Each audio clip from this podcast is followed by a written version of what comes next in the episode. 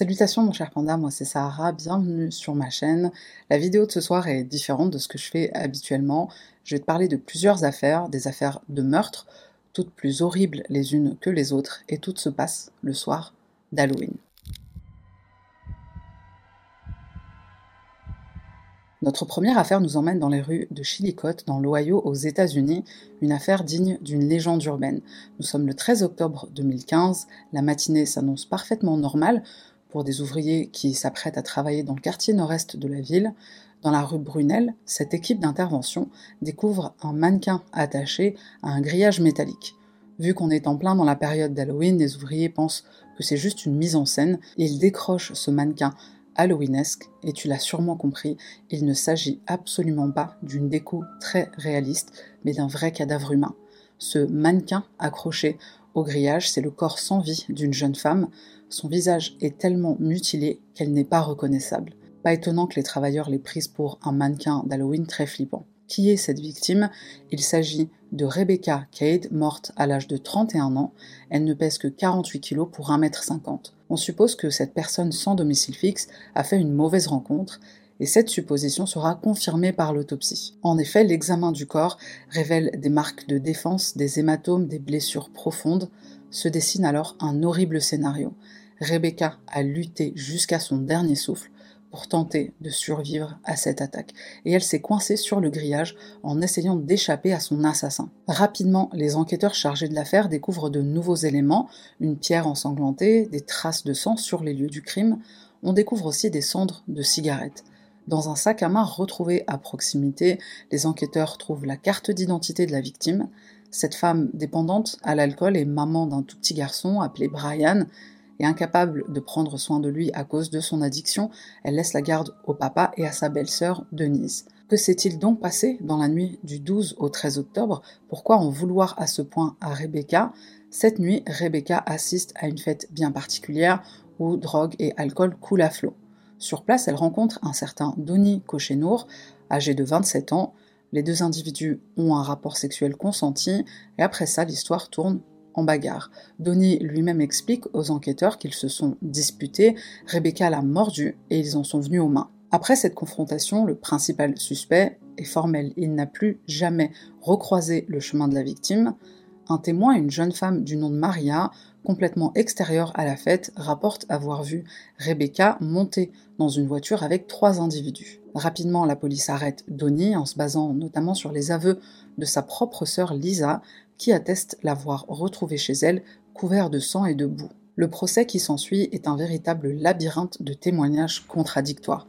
Des participants à la fête rapportent qu'une bagarre violente a bel et bien éclaté. Selon Joseph Like, un des invités, Rebecca s'est battue avec une autre femme, mais il explique aussi s'être évanoui à cause de l'excès d'alcool, ce qui fausse son jugement. Bon, le mec avait tellement bu qu'il a pris un homme pour une femme, donc son témoignage n'est pas trop recevable. Après délibération, le verdict tombe. Donny est déclaré non coupable. Il est acquitté. Il aura passé 18 mois derrière les barreaux en détention provisoire pour rien. Pourquoi Donny est innocenté à l'issue de ce procès Selon la défense, l'ADN retrouvé dans le corps de la victime confirme la version des faits rapportés par le suspect. Ils ont bel et bien couché ensemble, mais est-ce lui qui a porté le coup fatal? Aucun élément probant ou preuve suffisante aux yeux de la loi ne permet de déclarer Donny coupable d'autant plus que sa sœur Lisa, qui avait témoigné contre son propre frère à l'époque, finit par revenir sur ses propos. Non, elle n'a jamais aidé son frère à se débarrasser de vêtements ensanglantés, elle est aussi en proie à des addictions, mais comme elle est maintenant clean, elle admet avoir menti. En gros, euh, embrouille entre frères et sœurs. Ah, l'addiction, c'est très moche. Comme on peut s'y attendre, la famille de la victime Rebecca est totalement brisée par cette tragédie, ils ne comprennent pas cette décision de la justice. Le mystère plane toujours sur les circonstances exactes de la mort de cette femme, qui est le vrai responsable du meurtre de Rebecca Cade? Est-ce qu'on saura un jour pourquoi? Un meurtre parmi tant d'autres, un règlement de compte Une chose est sûre, personne ne mérite ce qu'a vécu Rebecca, et la seule chose qu'on puisse espérer maintenant pour ce cold case, c'est qu'un jour il soit résolu. Notre prochaine affaire se passe à Amarillo, au Texas. Tout commence le jour d'Halloween du 31 octobre 1981 au couvent Saint-Francis. Sœur Tadea Benz, une dame très pieuse et religieuse, est retrouvée morte dans sa chambre. Elle est retrouvée par les autres, bonne sœur, et ce qui est vraiment étrange, c'est que la porte de sa chambre est fermée à clé, alors que d'habitude les sœurs ne verrouillent rien dans le couvent. En plus, sœur Tadea est sourde, elle a besoin d'aide pour se déplacer, alors pourquoi avoir verrouillé la porte de sa chambre? Sœur Tadea est retrouvée dans un état horrible, on dirait que quelqu'un s'est vraiment acharné sur elle. Malheureusement, les religieuses vont commettre une erreur impardonnable pour l'enquête, elles vont nettoyer la scène de crime. Bien sûr, il s'agit d'un meurtre.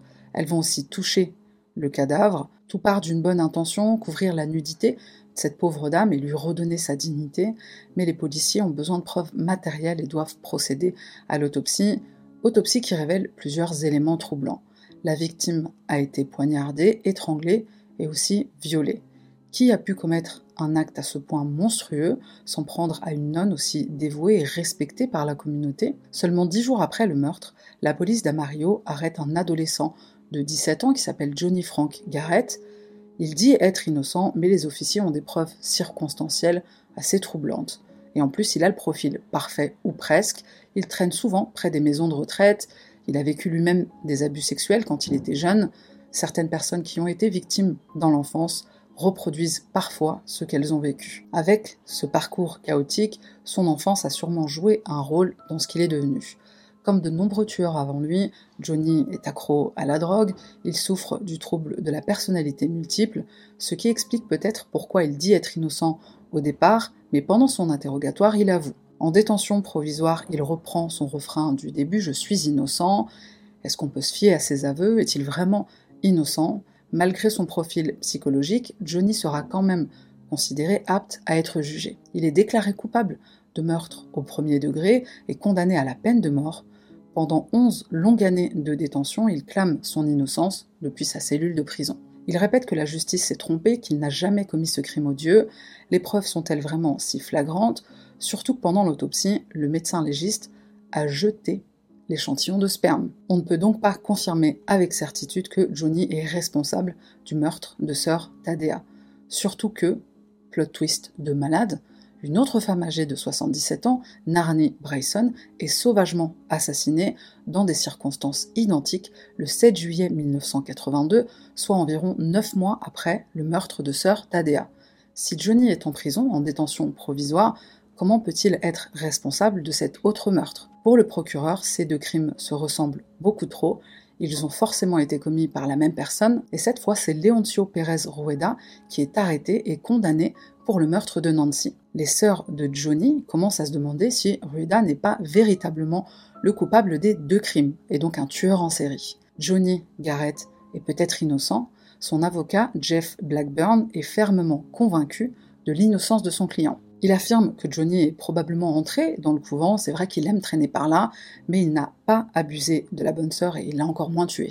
Grâce aux avancées de la science, l'avocat est persuadé que des tests ADN vont innocenter Johnny, et pourtant, il sera quand même exécuté le 11 février 1992, malgré le doute qui plane sur cette affaire. Les derniers mots de Johnny vont marquer la mémoire collective. J'aimerais remercier ma famille de m'aimer et de prendre soin de moi. Quant au reste du monde, il peut embrasser mon cul. Poétique le Johnny. Pour Janet Dobbins, l'une des sœurs de Johnny, son frère est tout sauf un monstre, pour reprendre ses mots. Trente ans après la tragédie, elle continue de se battre pour laver son honneur. Est-ce que Johnny Garrett a été accusé à tort, exécuté à tort? Cette histoire est si incroyable qu'il sera adapté en film, et le titre, Les derniers mots de Johnny Garrett. Certaines personnes fêtent Halloween en avance. C'est le cas de Joel Lovelin, un homme de 38 ans, et sa fiancée Heather Isling, 31 ans. On reste aux États-Unis, dans le Dakota du Nord, et plus précisément à Grand Forks, une ville d'environ 53 000 habitants. Une bande de fêtards organise une petite soirée au Broken Drum Lounge et Casino. Les potes font la tournée des bars en bus, ça boit, ça rigole, une soirée normale entre potes. Enfin normale, pour le moment. Joël est déguisé en joueur de hockey avec le maillot vert de l'université Fighting Sioux. Heather, sa fiancée, est déguisée en mécanicienne. Bon, pourquoi pas? Le concept de la soirée est plutôt simple, on fait la tournée des bars, c'est un peu comme un pub crawl, sauf qu'ils sont en bus et pas à pied. Et en cette soirée du 27 octobre 2007, Joël reçoit un appel sur son portable, il s'écarte du groupe pour décrocher, il sort du bar et il laisse Heather à l'intérieur. Ce sera la dernière fois que la jeune femme verra son compagnon en vie. Le corps de Joël est découvert sur un parking à proximité, il est couvert de bleu, son crâne est presque fendu en deux. Et comble de l'horreur, il semblerait que la victime se soit étouffée dans son propre sang. La police intervient, on commence bien sûr par boucler la scène de crime, et rapidement, on retrouve un indice très étrange, une patte jaune tachée de sang. Deux jours plus tard, un étudiant en médecine, Travis Stay, 23 ans, se pointe au commissariat, il affirme avoir passé la nuit dans le même bar que Joël, il a tellement bu qu'il ne se souvient de rien. Enfin, il se rappelle d'un truc. Il s'est battu avec un mec déguisé en chasseur. Il s'est évanoui et puis il est rentré chez lui en taxi. Travis était déguisé en lion pour la soirée d'Halloween, donc il s'est battu avec un chasseur, voilà pour préciser le truc. La police remarque que son visage est couvert de bleu. Normal, hein, c'est les conséquences de la baston. Travis coopère totalement avec la police et il les laisse même fouiller son appartement. Il remet ses chaussures aux agents. La police scientifique examine les chaussures de Travis et également un pull jaune qu'il retrouve dans sa poubelle un pull jaune, une patte jaune sur la scène de crime, ça sent pas bon pour Travis. Les tests ADN révèlent que le sang retrouvé sur ce pull jaune qui appartient à Travis est celui de la victime Joël. Et cette patte jaune, elle appartient sans doute à son costume de lion. Pour les enquêteurs, cette preuve suffit à inculper Travis Stay pour le meurtre de Joël Lovelin. D'ailleurs, quand on lui demande pourquoi il a jeté son pull, il répond en toute transparence Bah parce qu'il était couvert de sang, wesh. Bon, il a pas dit wesh, mais presque. Pendant le procès pour le meurtre de Joël, les avocats de Travis sont formels. Leur client n'a pas pu tuer Joël. Travis mesure 1m75 pour 72 kg, alors que la victime est un géant d'1m93 qui pèse 108 kg. Autre élément qui sème le doute, Joël ne s'est pas battu ou défendu pendant son agression. Un mec l'agresse et il se laisse faire. On n'y croit pas trop. Est-ce vraiment Travis qui a porté le coup fatal? Ce soir-là, au moment du meurtre, il y avait de nombreux autres participants à la fête, et ce chasseur avec qui Travis s'est battu, c'est qui? Il sort d'où? Son nom est James Wavra. Est-ce lui le responsable? Du côté de l'accusation, une théorie émerge. Travis, dans son ivresse profonde, a peut-être cherché à se battre avec le chasseur, mais il s'en est plutôt pris au joueur de hockey. Il devait voir double, il a peut-être confondu. Un quiproquo mortel qui coûte la vie à Joël. Ça, c'est une théorie, mais qu'en est-il des faits? Le chauffeur du bus qui conduit les fêtards de bar en bar, il s'appelle Brice Larson, pour l'occasion, lui aussi est déguisé en cow-boy. Et tout de suite, quand les enquêteurs l'interrogent, il remarque que ce mec est très chelou. Il est sur la défensive vis-à-vis de la police et il parle de Joël comme s'il savait déjà ce qu'il s'était passé. Retour à l'enquête deux minutes. Le soir du meurtre, quand la police commence les investigations, dans un bar de Grand Forks, il trouve un clown en train de pleurer. Il s'appelle John Desiel, et voici ce qu'il a à dire quand on interroge. Je crois que les choses ont dégénéré ce soir. Un témoin, un complice, ce clown pleureur, âgé de 22 ans, éclaircit ce qu'il vient de dire, il s'est juste disputé avec sa fiancée. Ouais, on n'y croit pas trop. Retour au procès. Les avocats de Travis vont surtout pointer du doigt Brice Larson, le chauffeur de bus déguisé en cow-boy. Selon eux, deux de ses amis étaient présents à la fête, Mitchell Dallen et Josh Desiel, donc le frère du clown pleureur, ils ont très mal pris l'attitude bagarreuse de Travis, Travis le lion qui veut se battre avec un chasseur. Et Joël, dans cette histoire, il essaie de calmer tout ce beau monde, il est déguisé et surtout très bourré, et là ça part en bagarre générale, bagarre pendant laquelle Joël se fait tabasser jusqu'à ce qu'il se retrouve au sol. C'est le scénario que la défense de Travis propose et ils sortent leur plus bel atout, des vidéos de surveillance. On voit John le clown suivre Joël quand il sort décrocher son appel pendant la soirée, et même si on ne voit pas directement l'agression, les horaires correspondent avec la découverte du corps. D'après ces images de vidéosurveillance, seul le clown aurait eu largement le temps de tuer Joël. Mais ça ne suffit pas à convaincre les procureurs que Travis est innocent. Il lui propose un accord. S'il plaide coupable d'homicide involontaire, il écopera de moins de 10 ans de prison. Travis refuse sans hésitation, ce n'est pas lui qui a tué Joël, il est innocent. Le procès ne va durer que 9 jours et 6 heures suffiront pour que le jury délibère. Travis est acquitté. Selon eux, l'homme était bien trop bourré et affaibli pour donner la mort à Joël Lovelien, un homme d'un mètre 93 et 108 kilos. Aujourd'hui, en 2023, on ignore toujours qui a porté le coup fatal, mais on peut conclure que le mobile derrière cette mort tragique, c'est sans doute l'excès d'alcool et aussi de la toxicité masculine dans toute sa splendeur.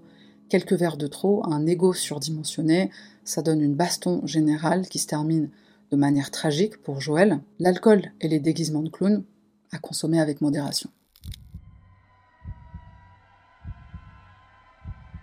Notre prochaine affaire est courte, mais ce qu'elle manque en longueur, elle compense en, en, what the fuckance. Halloween 1998, direction le Bronx, le quartier de New York le plus pauvre. Ce soir-là, Carl Jackson, un jeune homme de 21 ans, décide de faire une exception cette année. D'habitude, il ne fête pas Halloween, il trouve que c'est dangereux de sortir, surtout dans une ville comme New York et surtout dans le Bronx. Ce qu'on sait de Carl, sa mère est infirmière, son père est un employé des services postaux, et il a une sœur, Carline, qui est enceinte et attend son premier enfant. Carl est donc sur le point de devenir tonton. Programmeur informatique pour la société Morgan Stanley, Carl mène une vie plutôt tranquille, c'est quelqu'un d'assez discret et calme. Il a une petite amie, Darlene, qu'il aime, et Darlene a un fils de 9 ans, Clyde, enfant qu'elle a eu d'une précédente union. Carl accepte d'accompagner sa copine et son fils Clyde à une fête pour enfants, une fête Halloween, c'est vraiment pour leur faire plaisir. Tout se passe bien et le couple va chercher le petit Clyde qui profite de cette petite fête. Mais dès que Carl roule dans le quartier du Bronx, sur le chemin du retour, il croise une bande d'adolescents qui ce soir-là a très envie de s'amuser. Il balance des œufs sur le pare-brise de la voiture de Carl et Carl décide de ne pas se laisser faire. Une erreur qui va lui être fatale. Carl s'énerve, il sort de sa voiture, il interpelle un des adolescents et cet ado se sent menacé. Donc qu'est-ce qu'il fait? Il sort une arme. Carl Jackson meurt d'une seule balle tirée en pleine tête. Il est exactement 23h15 le soir d'Halloween. Qui est le meurtrier? Il s'appelle Curtis Sterling, il a 17 ans seulement, une vie totalement brisée pour la famille de ce gamin totalement inconscient et aussi pour la famille Jackson qui doit maintenant faire son deuil. Un juge va condamner Curtis Sterling à 20 ans de prison ferme. Il faut savoir que la ville de New York n'est pas étrangère au règlement de compte de ce genre, des œufs balancés le soir d'Halloween, des personnes qui le prennent mal, que ce soit une personne au volant d'une voiture comme Carl, ou un passant, propriétaire d'une maison qui vient d'être victime d'un lançage d'œufs, des confrontations qui finissent par un drame, la ville de New York en a connu 24 depuis 1984. Aujourd'hui, Curtis est un homme libre, il a été libéré sous caution en décembre 2015, mais pendant toute sa détention, il recevait une lettre tous les ans au mois d'octobre. Une lettre envoyée pour la fête d'Halloween, ou plutôt l'anniversaire de la mort de Carl Jackson. De qui vient cette lettre et que dit-elle? Contente que tu sois encore là, signée Gloria Jackson, la mère de Carl, la mère de l'homme qui l'a tué.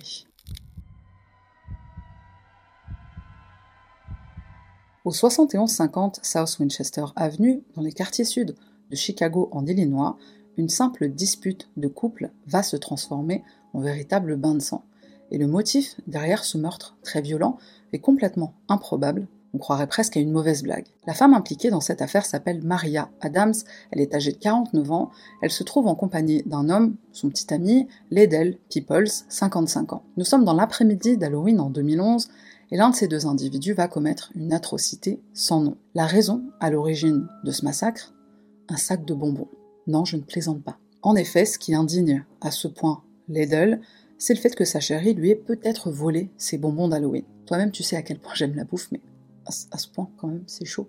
Tu tuerais pour des haribots Au départ, le couple se dispute verbalement, normal, les insultes fusent, et ensuite c'est une assiette qui vole à travers la pièce.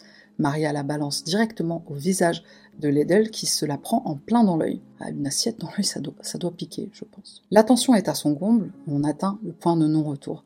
En réponse à cette provocation qui aurait pu lui coûter la vue d'un œil, Ledel brandit un couteau, et pas un couteau à beurre, un couteau à steak. Donc tout de suite, tu comprends son intention de vraiment faire du mal.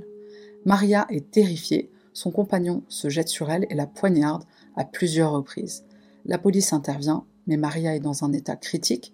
Elle est transportée d'urgence à l'hôpital Stroger, mais ses blessures sont beaucoup trop graves. Son décès est prononcé par un médecin quelques jours après son admission. Son compagnon, Ledel, est bien sûr arrêté puisque les preuves et les faits sont là.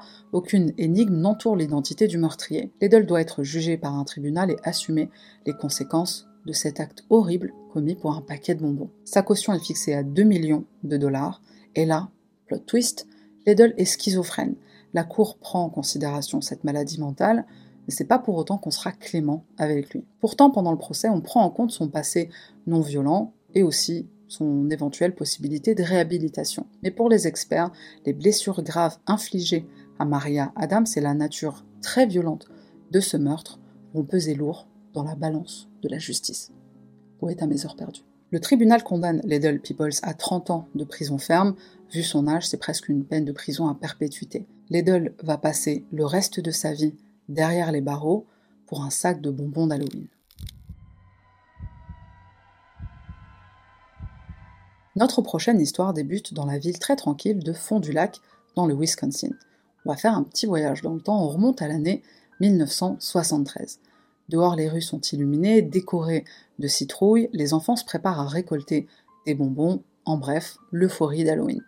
Comme les autres gamins de son quartier, Lisa Anne French, une adorable petite fille âgée de 9 ans, est très impatiente de pouvoir se déguiser. Pour l'occasion, elle porte un costume de vagabond, genre Oliver Twist au féminin. Elle prévoit de se rendre à la maison de sa copine Anne, mais Anne est privée de sortie ce soir-là. Lisa va donc faire la tournée des maisons toute seule, elle sait qu'elle peut frapper aux portes de ses voisins sans souci. Elle sonne chez l'un d'entre eux et prononce la célèbre phrase Trick or treat, des bonbons ou un sort. On l'invite à entrer tout en lui parlant de friandises, mais Lisa ne ressortira jamais cette maison. Du côté de la famille de la petite Lisa, sa maman Marianne Guérig s'inquiète de ne pas voir sa fille rentrer. C'est vrai qu'aujourd'hui ça nous paraît imprudent de laisser son enfant de 9 ans sortir seul le soir, mais dans les années 70, les mentalités sont un peu différentes. Marianne demande de l'aide à ses amis pour chercher Lisa, et dès que la disparition est officiellement signalée, toute une équipe de volontaires se mobilise pour la retrouver. Malheureusement, quatre jours plus tard, la petite Lisa est retrouvée par un fermier, un certain Gerald Braun. Le corps sans vie de la petite se trouve dans un champ dans la ville de Taïsida. La famille de Lisa est dévastée. Nous sommes le 3 novembre 1973 quand on procède à l'autopsie et cette autopsie va permettre d'en savoir plus sur les sévices qu'aura subi la fillette de 9 ans. Lisa est morte asphyxiée. Qui a pu commettre un acte aussi barbare, profiter de l'innocence d'une enfant un soir de fête qui plus est? Les autorités offrent une récompense de 10 000 dollars pour tout indice qui permettrait d'attraper le coupable. Et rapidement, la police porte ses soupçons sur un homme, Gerald Miles Turner Jr., un voisin qui connaît bien la petite Lisa. Gérald et sa femme Arlène viennent d'accueillir un heureux événement au sein de leur foyer, ils viennent d'avoir un bébé, une famille en apparence tout ce qu'il y a de plus normal. Malgré les soupçons de la police, Gérald n'avoue pas. En tout cas pas tout de suite. En effet, il faudra attendre neuf mois pour qu'il avoue enfin avoir violé et tué la petite Lisa. Et voilà comment s'est déroulée cette tragique soirée d'Halloween. Lisa sonne à la porte de la famille Turner, Gérald lui ouvre et ils partent ensemble vers sa chambre à lui. Gérald agresse sexuellement Lisa tout en l'asphyxiant.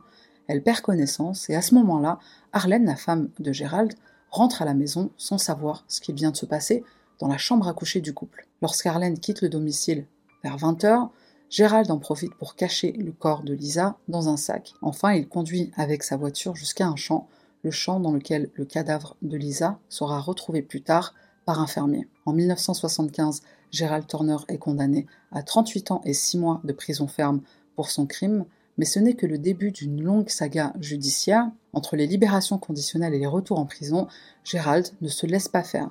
Les membres de la famille de Lisa et la communauté de sa ville, Fond du Lac, se battent pour que Gerald reste emprisonné, et cette lutte va conduire à la création de la loi du Wisconsin, la loi Turner. C'est une loi qui permet d'enfermer les criminels dangereux dans des établissements de santé mentale, même après leur libération. Finalement, le 23 février 2022, c'est le moment de vérité.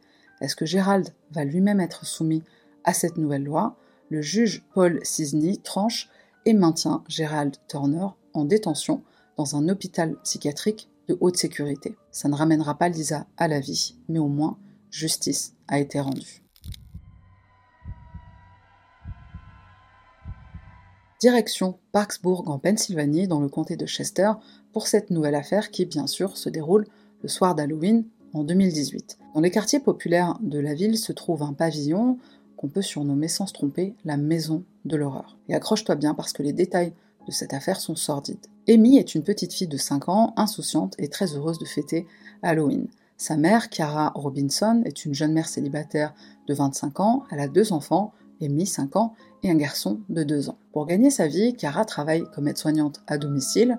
Nous sommes donc le 31 octobre et une véritable tragédie est sur le point de se produire. Ça va te paraître incroyable, mais Cara et sa fille de 5 ans se disputent violemment ce soir-là.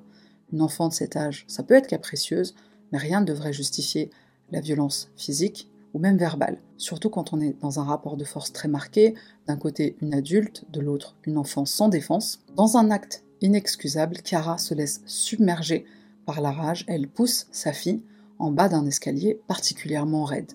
Bien sûr, les conséquences de cet acte sont terribles. La tête de la petite heurte le béton du sous-sol, une hémorragie se déclenche et le cerveau de la petite Amy se met à gonfler. Ses heures sont comptées.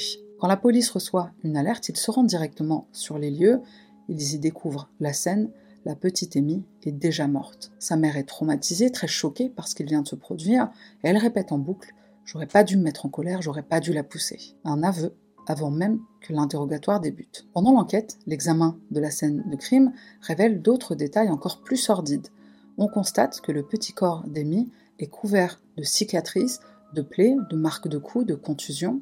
Cet accident semble être en réalité le point culminant d'une vie d'abus. Pour les experts, il n'y a aucun doute, Cara Robinson maltraite régulièrement sa fille, et le comble dans tout ça, c'est pas la première fois que Cara est signalée aux autorités.